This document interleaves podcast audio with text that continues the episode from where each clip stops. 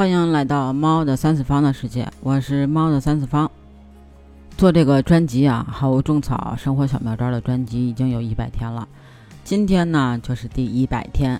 我之前一直没有发这个发刊词，但是今天已经第一百天了，我已经日更一百天。那为什么我要日更一百天呢？其实是因为我要为我自己吹过的牛皮而负责。那如果我实现了，那我是不是就不叫吹牛皮了呢？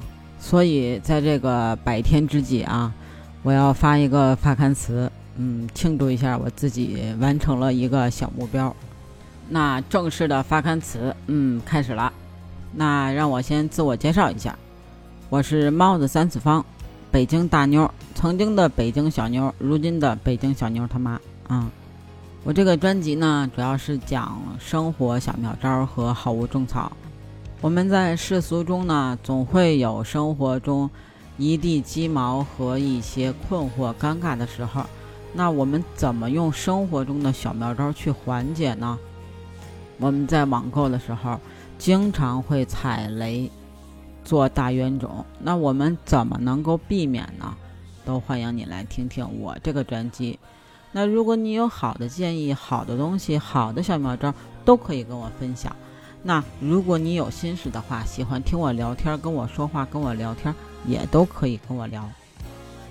那正值小暑之际，我这个专辑已经一百天了，我特别开心自己能够坚持完成一个自己定的小目标。因为我在生活中可能定了很多个小目标，但是。都因为这些那些的事情啊，其实还是主要是因为我懒，所以呢都已经没有实现。但是呢，对于做播客这件事情，对于这张专辑，我确确实实是很用心的在做。虽然中间也有很多人说我这个专辑这里不好那里不好，但是我也依旧保持我对播客的初心和对播客的热爱。这张专辑终于一百天了。我特别开心，因为我自己呢本身是双鱼座，从小到大呢做事情都是三天打鱼两天晒网，做一件事情坚持这么久，我觉得对我来说是一个挑战。